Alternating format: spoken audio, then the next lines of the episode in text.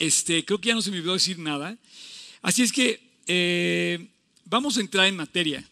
Durante estas próximas cuatro semanas, ya nada más nos quedan tres, porque ahorita es una de las cuatro, vamos a estar tocando el tema de llenar esto, de llenarnos de la Biblia, pero el, tema va a ser por todo el resto del año eh, que, nuestra, que nuestro corazón rebose eh, y, se apoye y se em, nutra de lo que está escrito en la palabra de Dios.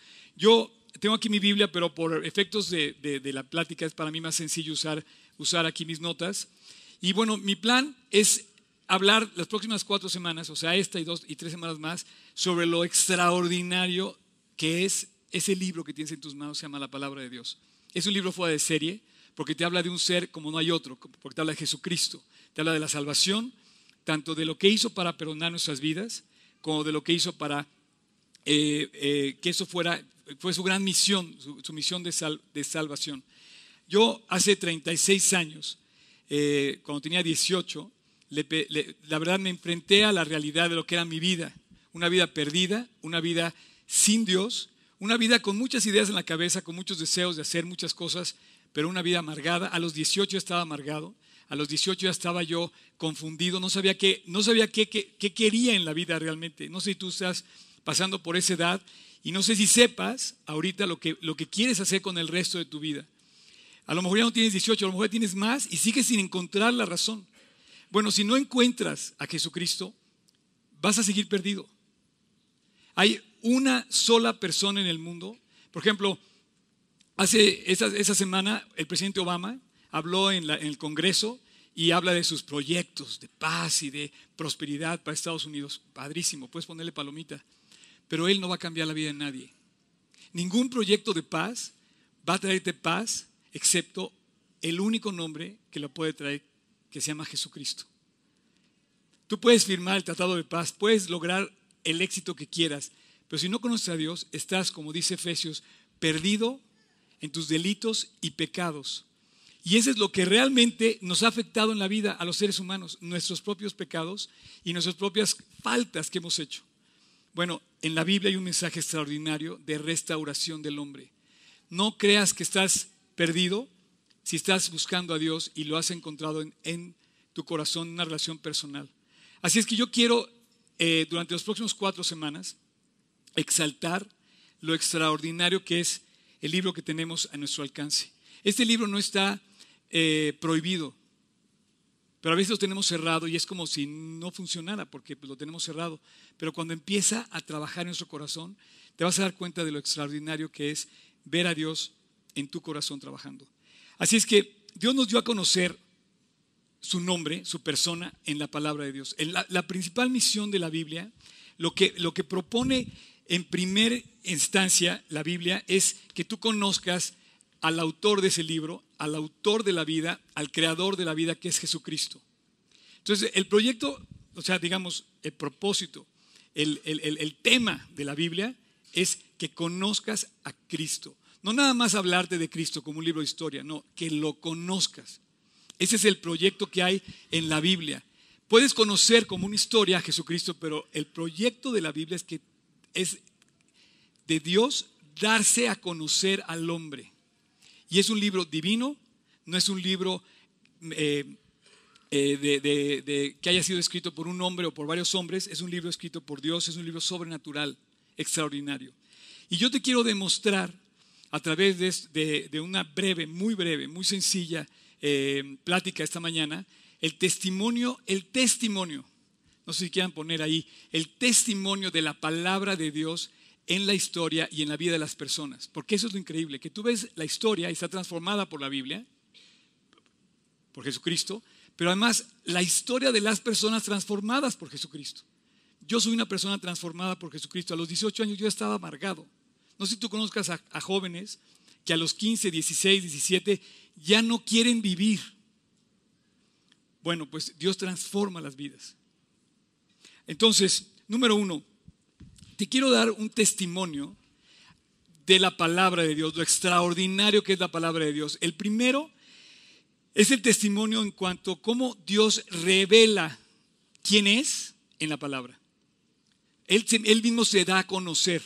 O sea, no se va a esconder de ti, se va a conocer. Y lo primero que te va a decir es que a través de la naturaleza, de la creación, tú vas a ver un orden, vas a ver un Dios de orden y diseño.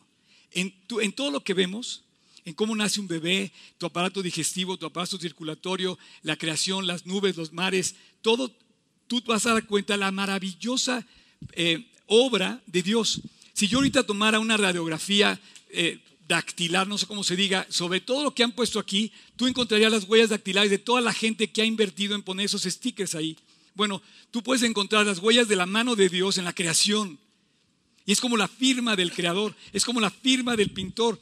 Tú ves que está pintado por Dios el mundo por nada más ver su obra. Dice, eh, los cielos, los cielos te cuentan la gloria de Dios. La creación, al tú verla, dice, oye, esto no puede ser más que una creación divina de Dios y el firmamento anuncia la obra de sus manos. O sea, el firmamento, las estrellas tienen la firma de Dios, el Creador. Entonces tú volteas a ver las estrellas. ¿Tú has visto una lluvia de estrellas? En México es muy difícil verlas porque no se pueden ver casi estrellas, pero sí hay. y esas, cuando tú de repente estás rodeado de una bóveda de estrellas, cuando se confunden con las luciérnagas en la noche, dices, no, pues esto es una maravilla. Tan grande una estrella como una luciérnaga. No, no sé si has visto alguna vez esa combinación de luciérnagas en la noche con las estrellas y todo se cubre de esas pequeñas lucecitas que brillan y dices, esto no puede ser más que una creación. Por un lado, la, inmensa la inmensidad de un universo macro y la inmensidad de un universo micro, combinadas en la creación extraordinaria, en el balance perfecto de un creador que se llama Jesucristo, Dios el creador. Orden y diseño. También Dios se revela directamente a través de la voz.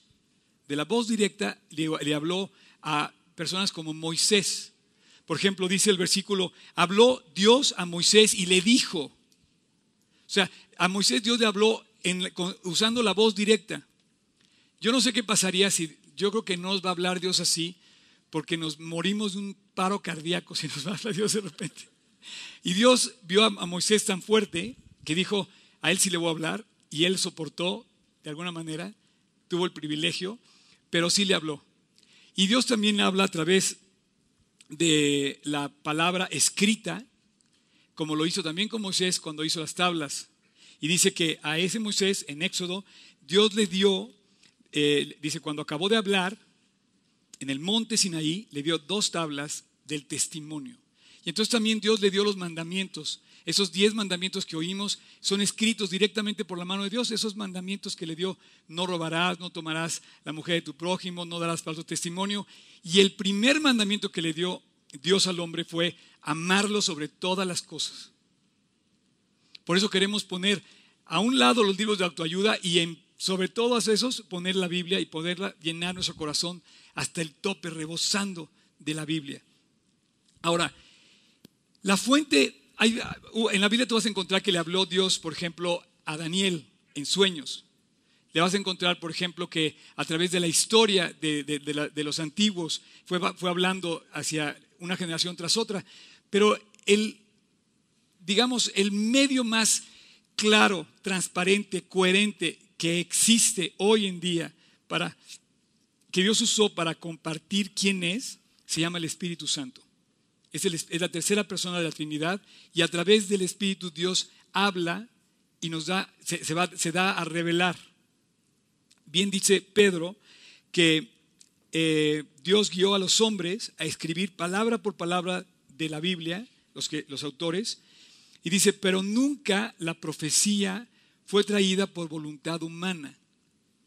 Aunque Pedro escribió, él mismo dice, no fue mi pluma la que escribió esta carta, sino dice, los santos hombres de Dios hablaron siendo inspirados por el Espíritu Santo. Entonces la fuente de, la Biblia es una revelación clara. De hecho, si quieres poner el versículo de Romanos también, dice que, dice Romanos, eh, ¿lo tienes ahí, Tocayo? Dice, porque las cosas invisibles de Él, su eterno poder y deidad, se hacen claramente visibles. Lo que no vemos de Dios bueno, pensé que estaba ahí, pero dice, las cosas invisibles de Él, su eterno poder y deidad, se hacen visibles por medio de las cosas hechas, de modo que no tiene excusa. Entonces Dios se revela al hombre para que no, no tengamos la excusa, ah, Dios, como no te vi, no existes. No. Tú, por ejemplo, hay cosas que no ves y existen. Piensa rápido. El viento, otra, la radiación, el celular, la, la luz y la ves. Un poquito, bueno, la luz, no sé cómo se pueda traducir eso, pero te lo voy a poner más fácil.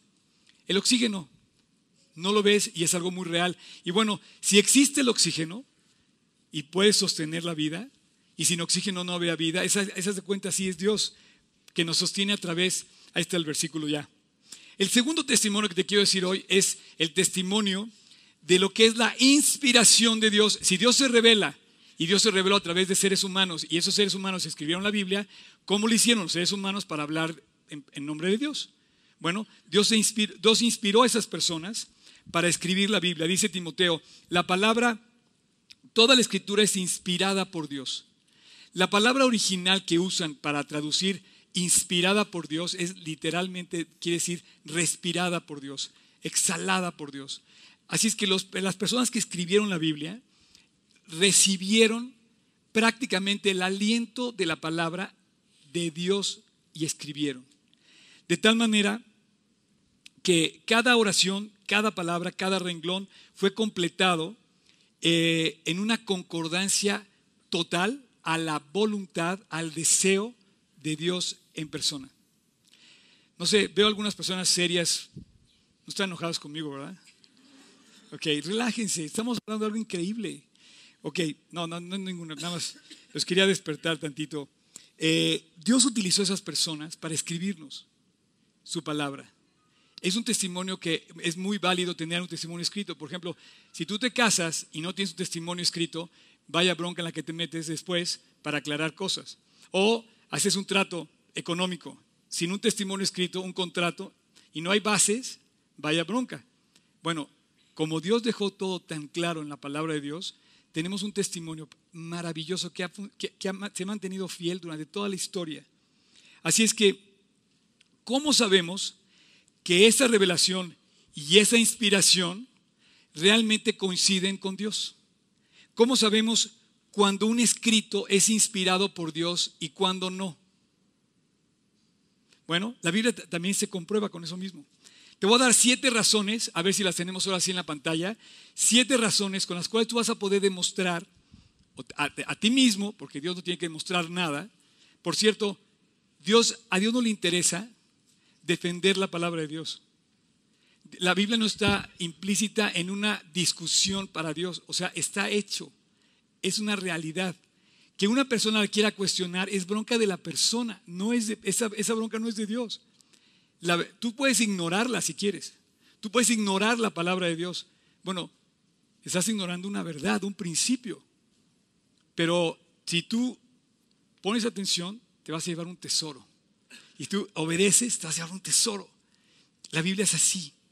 Entonces, para que tú mismo te demuestres que es inspiración de Dios y que, lo que leemos es parte de Dios, uno, primero, habla de parte y directamente de Dios. La Biblia te va a referir directamente al, al autor y va a hablar en el nombre de Dios.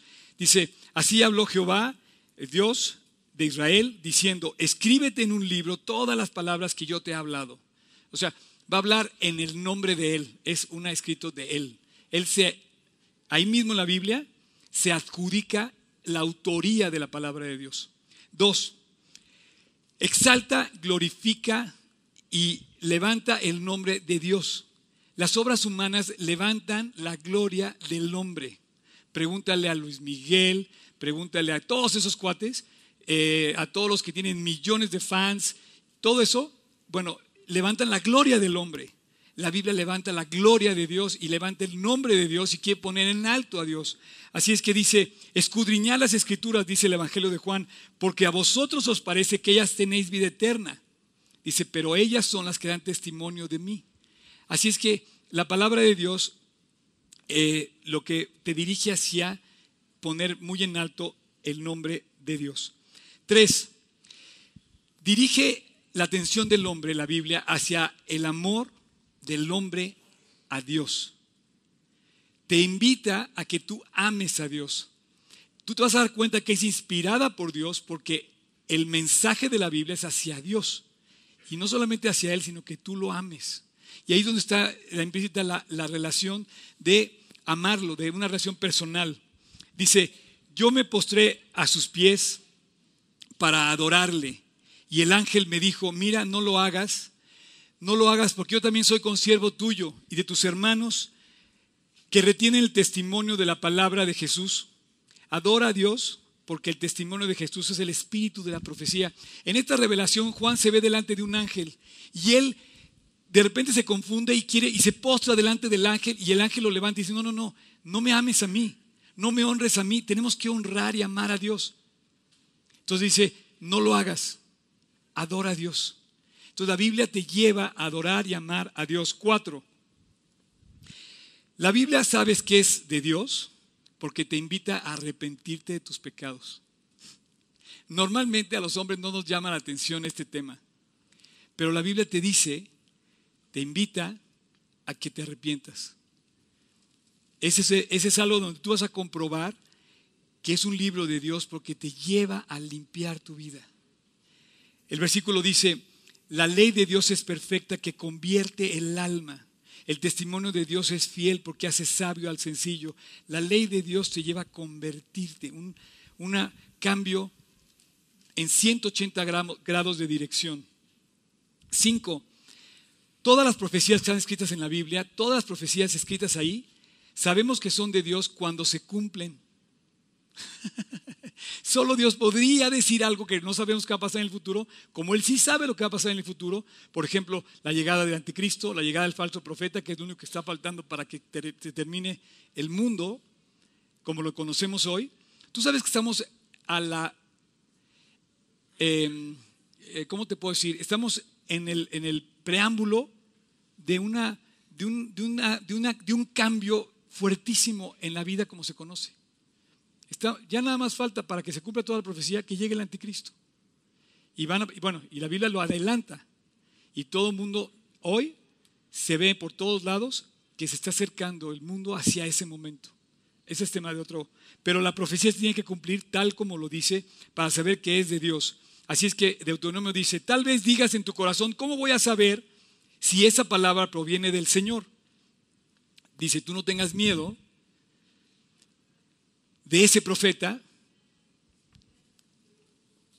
si se llega a hablar, dice, porque si llega a hablar en mi nombre y sus palabras no se cumplen, ni se hacen realidad, eso hará ver que yo, el Señor, no he hablado por medio de ese profeta. Pero la Biblia te dice lo que va a pasar y si, es palabra de Dios se va a cumplir. Eh, en muchos casos, cuando tú tienes contacto con la Biblia, te vas a dar cuenta que se empiezan a cumplir las cosas que empiezas a ver ahí. Y eso te alienta para seguir adelante. Es increíble. Porque eh, tú te llevas, eh, de repente traes una carga y de repente lees en, tu en la palabra y obedeces lo que dice o le haces caso y se cumple y entonces, oye, sí es cierto lo que dice Dios. Entonces, es palabra de Dios, es su promesa. Seis, la Biblia es inspiración de Dios porque toda se corresponde y se, eh, no, no, hay nada que se contraponga, no hay nada que se em, auto, ¿cómo se puede decir? Eh, se me fue ahorita la palabra. O sea, la Biblia, la, Biblia corresponde, lo que lees en una parte corresponde a lo que lees en la otra. Habla, se correlaciona. Dice, apoya las leyes, los preceptos, los principios establecidos en la Escritura por toda la Escritura. Tú lees el principio, el medio, el final, lees cualquier parte, todos hablan de un tema central. Eh, no penséis que he venido a abrogar la ley, dijo Cristo, ni los profetas. No he venido a abrogarla, sino he venido a cumplirla. Él vino a cumplir la ley. Eso quiere decir que toda la ley, los profetas, el Antiguo Testamento, aunque Cristo habla en el Nuevo Testamento, Él viene a cumplir. O sea, no está en contra de lo que pasa en el Antiguo Testamento. Y por último, siete. La Biblia te va a comunicar la verdad como un principio. Si es de Dios, te va a, comunicar la verdad, 100% la verdad. Así es que si tú te acercas a la Biblia vas a conocer la verdad y la verdad os hará libres. Esa verdad, esa verdad de Jesucristo. Esa verdad que es escrita en la Biblia. La verdad de por sí, eh, una verdad, por ejemplo, científica, no te hace libre. una verdad de una ley política, no te hace libre. Lo que te hace libre realmente es lo que pasa en tu corazón el día que conoces a Jesucristo. Y dice, dice, la suma de tu palabra es verdad y eterno es todo juicio de tu justicia. Ok, entonces ya llevamos eh, tres cosas. El testimonio de Dios, de su revelación, de su inspiración y cómo podemos comprobar ahí mismo que es palabra de Dios. Pero hay más testimonios, está increíble. Hay más testimonios de que este libro que tenemos es verdaderamente la palabra de Dios. ¿Tienes frío? Hagan algo, ¿no es cierto? Échenle más cobijas. No, te, veo así como congelándote. Yo estoy asándome, ¿tú puedes creer? Ya me pusieron nervioso. No, no es cierto. El testimonio de la Biblia es extraordinario. ¿Por qué? Por cómo se ha comportado la Biblia en la historia. Tú sabes que este libro hoy en día ya no se puede destruir. Yo, yo puedo tirar, deshacerme de este libro, que es la Biblia, pero no hay manera de deshacernos de la Biblia. Hoy los medios electrónicos, los testimonios que hay, los, restos eh, de la historia de la Biblia, la arqueología, conserva la palabra de tal manera que ya no puede deshacerse el hombre de la Biblia. Sin embargo, cuando se hizo, hace más de 3.300 años, la Biblia se hizo en materiales perennes, efímeros. Es increíble que haya aguantado la historia. El, primero, el primer testimonio que quiero decir es la supervivencia de la Biblia. La supervivencia de la Biblia a través de los tiempos. A pesar de haber sido escrita la Biblia en material perecedero, que se copió, no había imprenta. Imagínate si iba pasando literal, copiado y recopiado. A pesar de eso, nunca, en ningún momento, ha cambiado su estilo ni su contenido en absoluto. A lo largo de más de tres mil años, la Biblia sigue conteniendo el mismo mensaje. Tú puedes hablar de Romanos, bueno, no Romanos de tres mil años, pero puedes hablar, por ejemplo, los libros de Moisés o el libro de Job, y te puedes ir a un creyente de hace tres mil años y vas a hablar en los mismos términos. Esto es extraordinario. La Biblia, comparada con cualquier otro escrito antiguo, tiene más evidencia en los manuscritos que cualquier otra obra literaria clásica. Por ejemplo, por ejemplo, eso me encanta. ¿Tú sabías que de todos los libros clásicos que existen en la historia que han escrito los hombres, el que mayor evidencia tiene como manuscrito histórico es la palabra de Dios? Platón, por ejemplo. En el caso de Platón, Platón escribió sus escritos entre el 427 y 347 antes de Cristo. Los manuscritos encontrados de Platón datan del 900 después de Cristo. Eso quiere decir que hay una diferencia de 1200 años entre la pluma de Platón, que lo escribió, y el manuscrito más antiguo que se tiene registrado en la arqueología en la historia de Platón. Homero, la Iliada. La Iliada se escribió en el año 900 antes de Cristo y la copia más antigua de la Iliada es el 400 después de Cristo. Esto quiere decir que hay una distancia de 500 años entre una y otra, aunque hay 643 manuscritos de la Iliada, pero ninguno es más antiguo que esa fecha. Por lo tanto, si tú tienes el, manuscrito más antiguo de la Iliada, hay 500 años, fíjate, 500 años, más de cinco generaciones a la fecha en que fue realmente escrita. Ahora te voy a poner este, el Nuevo Testamento. El Nuevo Testamento se escribe en el primer siglo, entre el año 40 y el año 100. Se compendia todos los libros del Nuevo Testamento entre esas fechas. Y su documento más antiguo data del 125. Todavía estaba la persona físicamente viva que vio a Juan escribirlo, por ejemplo. Y hay más de 20 mil manuscritos que pueden demostrar la existencia real del, Antiguo, del Nuevo Testamento.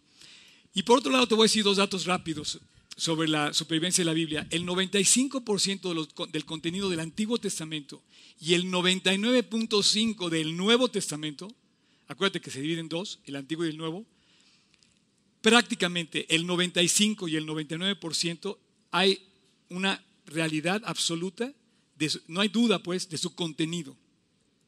De tal manera que hoy por hoy eh, puede ser compaginado el Antiguo Testamento con cualquier documento que exista, porque además, inclusive en el Nuevo Testamento, hay tanta referencia entre las personas que lo comentaron, no te, si yo te platico algo del Nuevo Testamento, y si tú lo conoces vas a saber que, que coincide. Hay tanta interacción entre todos los antiguos que, estudiosos de la Biblia que no hay duda del contenido del Nuevo Testamento. Otro testimonio de la Biblia es la supervivencia, no solamente como documento, sino a través de la crítica y de la persecución. Si, si estuviéramos en un país musulmán, estaríamos como reos de muerte por tener ese libro. En el Islam persigue la Biblia. Nos hemos últimamente recibido noticias de esto en, en nuestros medios. Bueno, el Islam, el comunismo ha querido quemar la Biblia, ha querido destruir la Biblia. En los países comunistas no se permite, pregúntenle a China lo que pasa con una Biblia. ¿Estás de acuerdo? Alguien, yo sé que han vivido aquí, hay gente que ha vivido en China, me puede decir que es cierto lo que estoy diciendo. Han querido refutar la Biblia. Voy a citar a un autor que conozco en persona, el famoso Josh McDowell. ¿Alguien ubica a Josh McDowell? Bueno, voy a citar una eh, un argumento que él tiene. Dice, los ateos han estado tratando de refutar y derrocar este libro. Y sin embargo, hoy está parado tan firme como una roca, la Biblia. Su circulación aumenta todos los días. Es el libro más querido y valorado que existe. Como nunca se valora la Biblia hoy en el mundo. Si este libro no hubiera sido creado por Dios, si no fuera el libro de Dios, los hombres lo habrían destruido hace mucho tiempo emperadores, reyes, sacerdotes, príncipes, gobernantes, y los, dice, han tratado de echarle mano, ellos han muerto y la Biblia sigue viva. Yo diría que le echamos un aplauso a Dios porque la verdad no está... ¿Sí? O sea, hay gente que la critica, hay gente que critica la Biblia, hay gente que critica la Biblia que ya murió, y la Biblia sigue tan fresca y tan viva, tan vigente como siempre. La Biblia ha soportado los ataques de sus peores enemigos. Muchos han tratado de quemarlo, prohibirlo o alterarlo. ¿Sabes que la Biblia no está alterada? Tú puedes leer un escrito que, es fiel al original hoy en día sin lugar, sin la menor eh, chance de duda. Eh, otro testimonio a favor de la, de la escritura es quiénes son los autores de la Biblia. Los autores de la Biblia es extraordinario porque le dan, tú, tú lees la Biblia, habla de una continuidad de un solo tema. A pesar de haber sido escrita, fíjate bien, en diferentes lugares, en un periodo de 1500 años, a través de 40, 40 autores distintos, de todas las clases sociales, reyes, pescadores, escritores, médicos, carpinteros escribieron la Biblia y todos coinciden. Está escrito en tres idiomas y aunque esté escrito en tres idiomas en el original, el punto central no cambia. Hebreo, arameo y griego. Toda la Biblia a través de todo este tiempo habla de una sola persona, Jesucristo. Tiene un tema central, un gran tema, una gran figura, el Salvador, el Cordero de Dios que quita el pecado del mundo. Solamente hay una persona que murió por nosotros. Y bueno, esto quiere decir que hay un autor supremo que es Dios. Hay un corazón detrás de la Biblia y ese corazón, ese, ese autor es el Espíritu Santo de Dios. Y bueno, eh, el testimonio también de la edad que tiene la Biblia. La Biblia tiene 3.300 años y por más que quiera sigue siendo fresca y, toda la, en cualquier generación se ha mantenido al día. Otro testimonio de la palabra de Dios es la demanda de la Biblia. Hoy en día se consume más la Biblia que cualquier, en cualquier otro momento de la historia. Cada vez crece el número de personas que leen la Biblia. Por eso estamos creciendo también aquí en leer la Biblia. Es por lejos el, libro de mayor circulación en el mundo. La Biblia ha sido traducida, por ejemplo, como ningún otro libro. Tan solo con las traducciones que existen hoy en día son más de 2.000 no sé, no sé exactamente en cuántas vaya, pero seguro son más de 2.200 traducciones. No existe otro libro que tenga esa traducción. Por ejemplo, que tú veas un versículo y tenga una marca de un capítulo y un, una, y una, eh, un número sobre, sobre un parrafito, es una obra como ninguna otra en ningún otro libro. Hoy en día tú puedes escribir a China, a Japón, a Rusia, citar un versículo y vas a leer acotado en los mismos términos. Es una obra, verdaderamente una obra maestra, lo que, ha, lo que se ha desarrollado a través del estudio de la Biblia. Ningún otro libro ha tenido el escrutinio como lo ha tenido la Biblia. Eh, y por último, este me encanta, los científicos. Los científicos piensan que la Biblia está, está peleada con la ciencia o que la fe se contrapone con la ciencia y eso es un error. Y si, si, tú hablas con un científico y te dice, no es que es una persona muy, muy inteligente, pero no cree en Dios, yo más bien pienso, por el testimonio que, que existe real en, en, el mundo hoy, que los científicos que, son realmente científicos del calibre de Newton, Galileo, Kepler, Pascal, Pasteur, Boyle, Lavoisier, Leibniz. ¿Leibniz fue científico? ¿Sí? Tenemos aquí un científico también. Bueno, todos estos, el calibre de los científicos creyentes en Dios es mucho mayor que los científicos que no creen. Te quiero decir esto, hay científicos ateos, y hay científicos creyentes en la Biblia. Pero ninguno, yo creo, dice, hay científicos ateos, aunque muy pocos de entre los ateos llegan al nivel de prestigio científico que alcanzan sus colegas creyentes. Entonces, cuando a ti te digan que alguien es muy inteligente y que por eso no cree, yo te diría que lo pensaras dos veces, porque la Biblia y la ciencia o como podría decirte, la fe y la razón,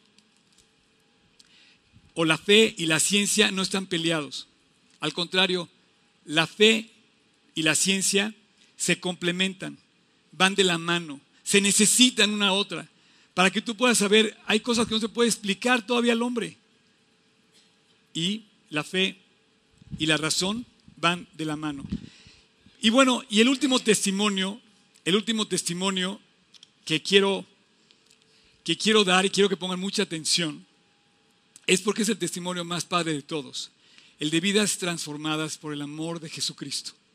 A mí te puedo hablar de los rollos del mar muerto y he estado enfrente del rollo del mar muerto, los he visto en persona, eh, pero eso no va a cambiar mi vida tanto como vivir lo que dice ese, ese, ese libro tan padre que es la palabra de Dios. Y bueno, yo quise invitar a Luigi. De hecho, veo que allí hay varios fans que, vinieron especialmente a oírte hoy. Un aplauso para Luigi.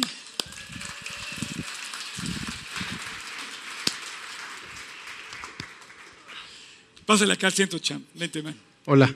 Miren, Luigi, yo le pedí a Luigi de una manera especial y quiero que pongan atención porque este chavo que ven aquí tiene mucho que compartirles hoy. Porque el testimonio más grande que existe son las vidas transformadas. Dios cambió mi vida hace muchos años. Yo le pedí a Luigi que preparara su testimonio y que compartiera su testimonio, cómo Dios lo transformó.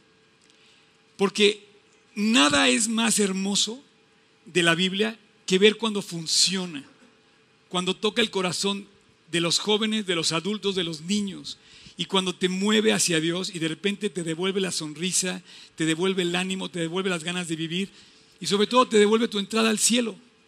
Entonces, Luigi, ¿qué nos quieras contar hoy? ¿Qué, qué preparaste para hoy? Este, qué bueno que prendieron el aire, ¿eh? porque me iba a desmayar, champ. ¿Verdad? Y aquí mira, ve cómo está. Sí. Yo digo, no puede ser que está. Sí, es que estar parado acá arriba sí te ganan los nervios, pero bueno.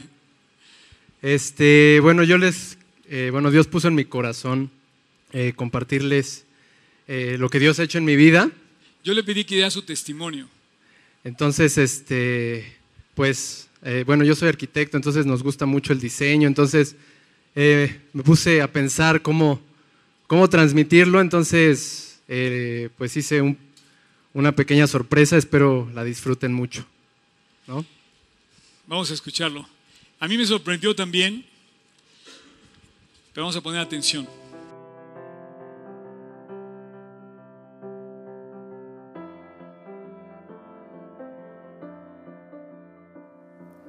Luigi era una, una persona egoísta, una persona que, que, solo pensaba en lo suyo y, no veía por, por, el prójimo, no veía por su familia, por sus amigos.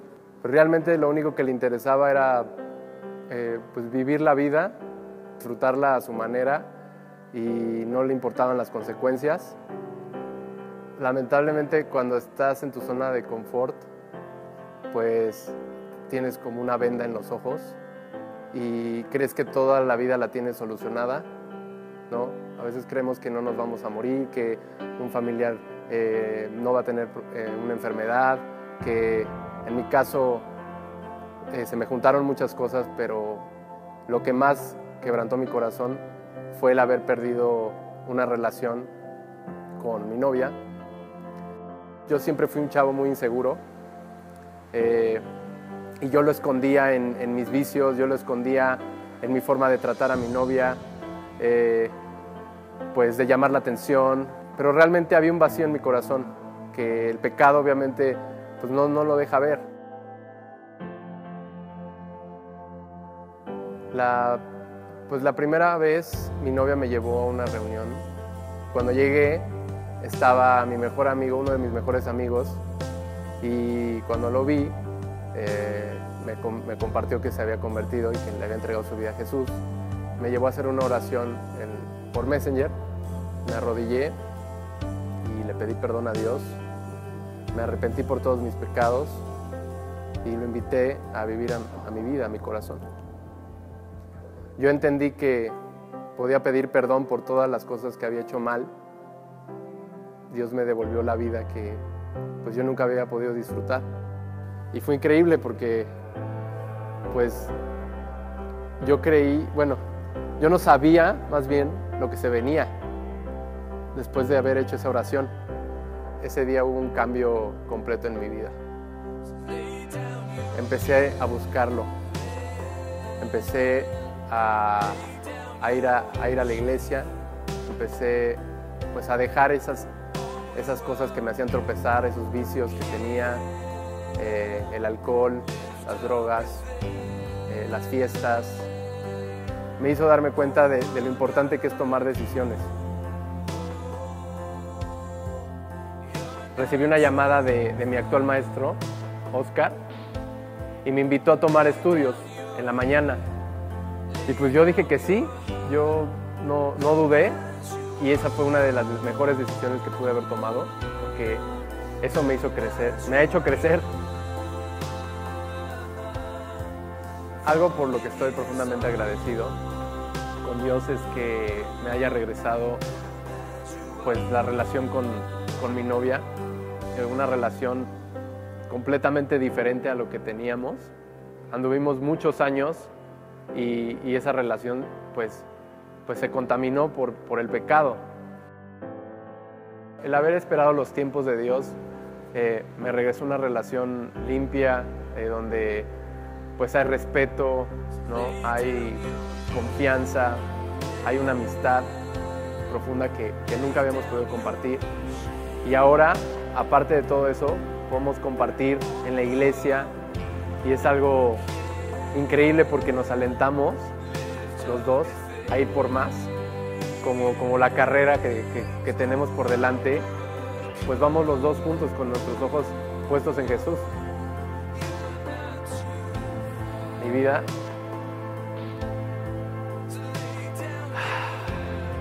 pues mi vida ahora es una vida que quiere más, quiere más, definitivamente quiere más de Dios y, y estoy completamente convencido de que no hay otro, no hay otro camino y, el, haber, el haber tomado esta decisión de aceptar a Cristo en mi corazón fue la mejor decisión que pude haber tomado.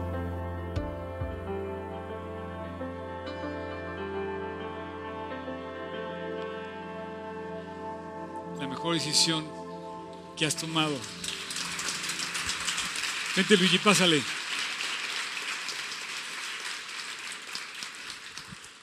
Bueno, pues sí, definitivamente es la mejor decisión que he tomado.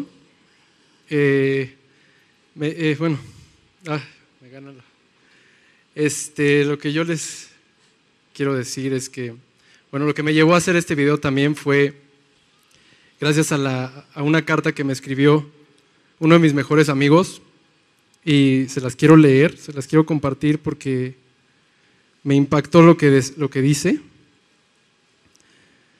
Y estas cosas no funcionan. A ver. Ahí está. Yo le pedí que diera su testimonio y finalmente él hizo un video y la verdad me sorprendió. Está padrísimo tu video, Luigi, gracias. Gracias a Dios. Este, y sí me gustaría que leyeras lo que vas a leer para que veas lo que la gente piensa de él ahora. Sí, digo, a veces nos cuesta trabajo, bueno, pensamos que, que Dios no está haciendo las cosas en nuestra vida, pero cuando Dios me contesta a través de esta carta, digo, pues sí, la verdad es que sí está teniendo impacto mi vida, gracias a Dios. Dice, durante 11 años hemos vivido toda clase de momentos. He visto un cambio eh, de 180 grados en ti y cómo la fe ha inundado tu vida. Gracias por sembrar una semilla en mí, por todos los consejos y por compartir tantos pensamientos que han influenciado la persona que soy ahora. Esto es solo el comienzo de una hermandad que no dejará de crecer. Entonces, me impacta. Eh, la verdad es que así fue mi vida. Yo di un giro de 180 grados, yo iba caminando en la dirección, bueno, equivocada, y iba directo a la perdición. Entonces yo tomé la decisión de dar vuelta atrás y, hasta ahorita he seguido así. Yo, yo la verdad le pedí a Luigi que diera su testimonio porque siento que es un testimonio vivo de la realidad de la palabra de Dios. Eh, lo que dice este escrito que le escribió su amigo, dice que él ha visto cómo la fe ha transformado su vida. La fe en Jesucristo ha cambiado tu vida y te ha vuelto paz, te ha dado alegría.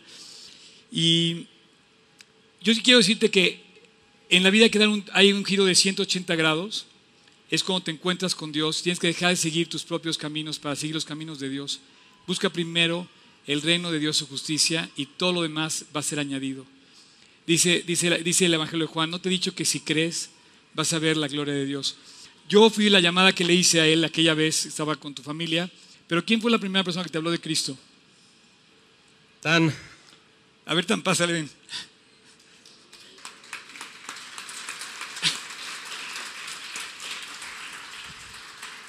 Bueno, pues eh, estamos aquí. Bueno, sé, este, ¿quieres decir algo más? Eh, pues sí, quiero compartirles eh, un versículo que, vi esta mañana. Y dice, y hay también otras muchas cosas que hizo Jesús, las cuales si se escribieran una por una, pienso que ni aún en el mundo cabrían los libros que se habrían de escribir. Y la verdad es que Dios escribe historias en cada uno de nosotros, así como lo está escribiendo en la mía y lo seguirá haciendo hasta pues, que me toque partir. Lo está haciendo en cada uno de nosotros y en los que decidimos seguirlo y aceptarlo. Eh, la verdad, yo sé en quién he confiado y sé a dónde voy. Eh, yo espero que, aquí todos sepamos a dónde vamos, ¿no? Cuando nos toque partir. Y pues bueno, eh, aprovechando también, ¿no? Eh, este tiempo, la verdad, pues conozco a muchos de los que estamos aquí y pues aprovechando que, ¿cuántos sabemos aquí, Champ? Unas 280 personas, 300. 280. Más los que nos están viendo. Ah, sí. Un saludo. este, pues quiero aprovechar, la verdad, tengo muchos amigos aquí y a muchos los considero parte de mi familia. También quiero agradecer a mi hermana, a Sebas, a mi mamá que están aquí también. Y, y pues, pues aprovechando que estamos todos aquí, eh, quisiera pedirle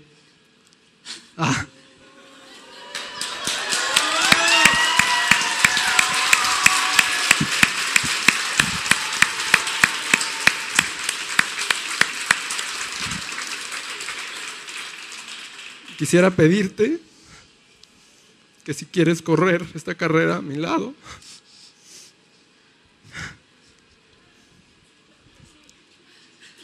formalmente tan, ¿te quieres casar conmigo?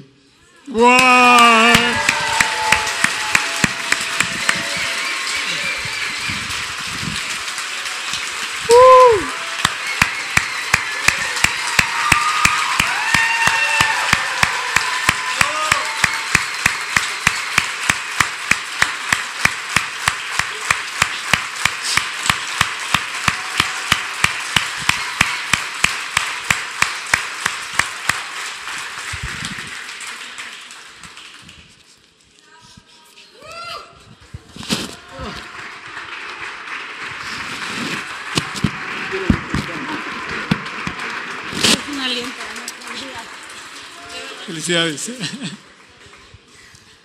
Creo que preparó Luigi otra cosa. Bueno, preparé algo, un detallito. Espero te guste, mi amor. Esta es la carrera que, que tenemos por delante.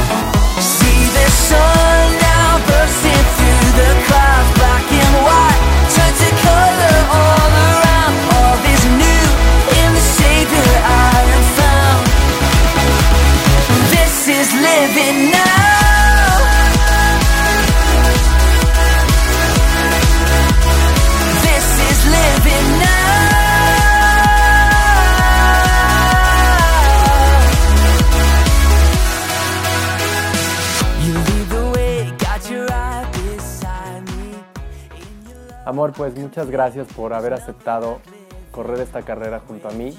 Es un privilegio de verdad poder compartir mi vida a tu lado. Eres una gran mujer de la cual estoy profundamente agradecido con Dios. Y pues se vendrán muchos años mejores. Te amo, mi amor. Yo les dije que el 16 iba a ser el mejor año de su vida, ¿ok? Les dije. ¿Quieres decir No, algo pues, más? Gracias por, por la oportunidad de, de usar este espacio. La verdad los quiero mucho y, y la verdad quiero conocerlos más. Si no conozco, yo sé que no conozco a todos, pero son, para mí son muy especiales. Entonces, gracias Champ también Pues- a ti por tu amistad. Vamos a, ¿por qué no aprovecho para, oramos por, miren, vengan, vengan para acá, Tito. Este, les dije que iba a estar intenso, ¿eh? Y que no iban a olvidar este día. Jesús cambia las vidas. Eh, vamos a orar por ellos. Yo creo que están tomando una decisión muy importante y además Él me pidió que lo hiciéramos aquí sorpresa para ustedes. Venir a la iglesia siempre te va a dar sorpresas preciosas que edifican, que construyen. Y bueno, así es la iglesia, esta es tu casa. Y bueno, estamos con, con gente que amamos y sobre todo bajo la poderosa mano de Dios. Vamos a pedirle su bendición. Padre, yo te quiero dar muchas gracias por esta pareja. Gracias por lo que tú has hecho con ellos dos a través de todos estos años y por lo que tú vas a hacer en el futuro. Seguramente también todavía más hermoso. Dios, gracias por la vida de Luigi, por la vida de Tan y bendice esta nueva familia que se va a formar en un futuro, esa relación para que sean un testimonio para nosotros de tu amor, de tu grandeza, de la belleza, de todo lo que hay en Jesús, en su tiempo, en su momento, bajo tu, tu- voluntad. Señor, te amamos, eres precioso, no hay nadie como tú y tú estás lleno de cosas buenas para nosotros. Pon tu mano sobre esta pareja, Dios, y de verdad, con todo nuestro corazón, queremos pedirte que los bendigas desde ahora hasta que tú los llames a tu presencia, Dios. En tu precioso nombre, Jesús, te lo pedimos. Amén.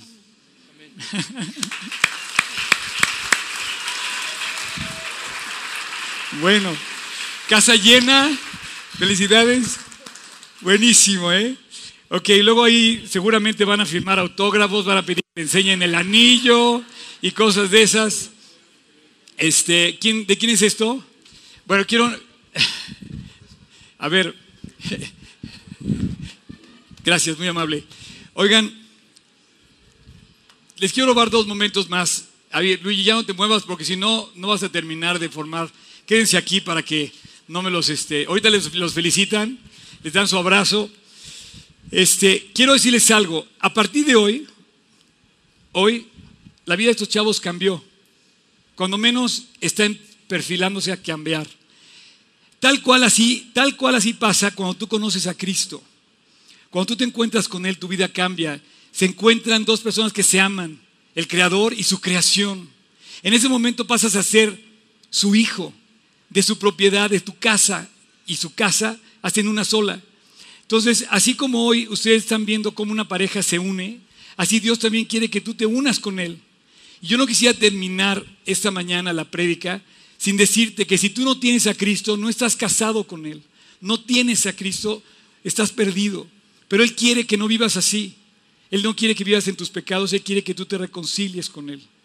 Así es que si tú estás aquí siendo testigo de esta mañana, de esta plática, te quiero pedir, ahí donde estás, cierra tus ojos, inclina tu, cabeza y yo quisiera hablarle específicamente a esa persona, yo no los conozco la verdad, pero a esa persona que está hoy en este lugar o nos está viendo a través de las redes sociales, te quiero pedir que si tú no has encontrado esa paz, ese amor, ese perdón, te quiero decir que solo lo puedes encontrar en una sola persona que se llama Jesucristo. Y yo te quiero invitar a que hoy no desaproveches haber sido testigo del enlace de una pareja para que tú mismo seas el enlace y seas testigo de lo que Dios quiere hacer contigo en persona. Ahí donde estás, pídele a Dios que entre a tu corazón. Reconcíliate con Él. Así es que te voy a invitar a hacer una oración y si tú quieres pedirle perdón hoy a Dios y renovar tu vida con Él, ahí donde estás, este es tu momento tu gran momento con Él. Repite esta oración en tu corazón, en silencio. Yo te invito a que le pidas perdón a Dios. Ahí donde estás, repite conmigo, en silencio. Señor Jesús, gracias por recordarme hoy que me amas, que tienes un plan precioso para mí y que al ir a la cruz del Calvario, ahí diste tu vida por amor a mí. No lo merezco, pero te pido perdón. No puedo recuperar el perdón más que el que tú me diste en la cruz. Señor Jesús, acepto tu perdón de la cruz y te pido que entres a mi corazón. Te pido que entres a mi vida, que me cambies, que me transformes. Y te doy gracias porque tú no solamente fuiste a la cruz, sino también resucitaste. Venciste la muerte y eres capaz de darme una vida nueva. Quiero una vida a tu lado. Jesús, quiero vivir contigo el resto de mi vida. Como una novia se entrega a un novio y un novio a una novia, así me quiero entregar hoy a ti, Jesús, para siempre, por el resto de mi vida. Cambia mi vida, Dios, quiero más de ti. Entra a mi corazón, hoy te recibo como mi Señor, mi autoridad y como mi Salvador, el que murió para perdonar mis pecados. Jesús, te amo, gracias, en tu nombre te lo pido, amén. Pueden pasar los de la banda, hay que celebrar esto, ¿no? Eh, quiero decirte una cosa, esta es la iglesia. La iglesia de Dios es una iglesia viva que comparte de Jesucristo y donde puedes ver a Jesús trabajando en los corazones. Esta es la iglesia donde tú ves las cosas que pasan, que construyen, que edifican. Esta es la iglesia. Yo te dije hoy en la mañana que te dije que nunca ibas a olvidar este, este día. Así es que estoy seguro que nunca lo vas a olvidar. Si has visto algo eh, en la vida de estos chavos que aliente tu vida, imítalo. Si has visto algo en mi vida, imítalo, que te acerque a Dios. Y si no, lee tu Biblia, acerca a Él, Dios tiene un plan para ti. Dios los bendiga. Nos vemos el domingo que entra. ¿Sale? Un, dos, tres, va.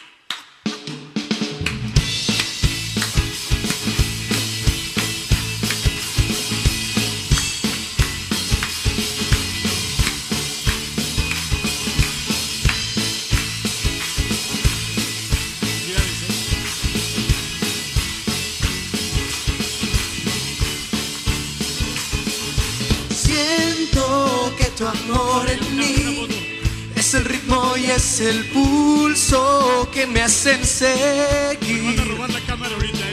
Y siento que tu gracia en mí es el aire y el aliento que me hacen vivir cerca de ti. Yo quiero estar, oh buen Jesús, mi buen pastor, mi amigo fiel, mi salvador. Toda la gloria yo te quiero dar, mis alabanzas no acabarán.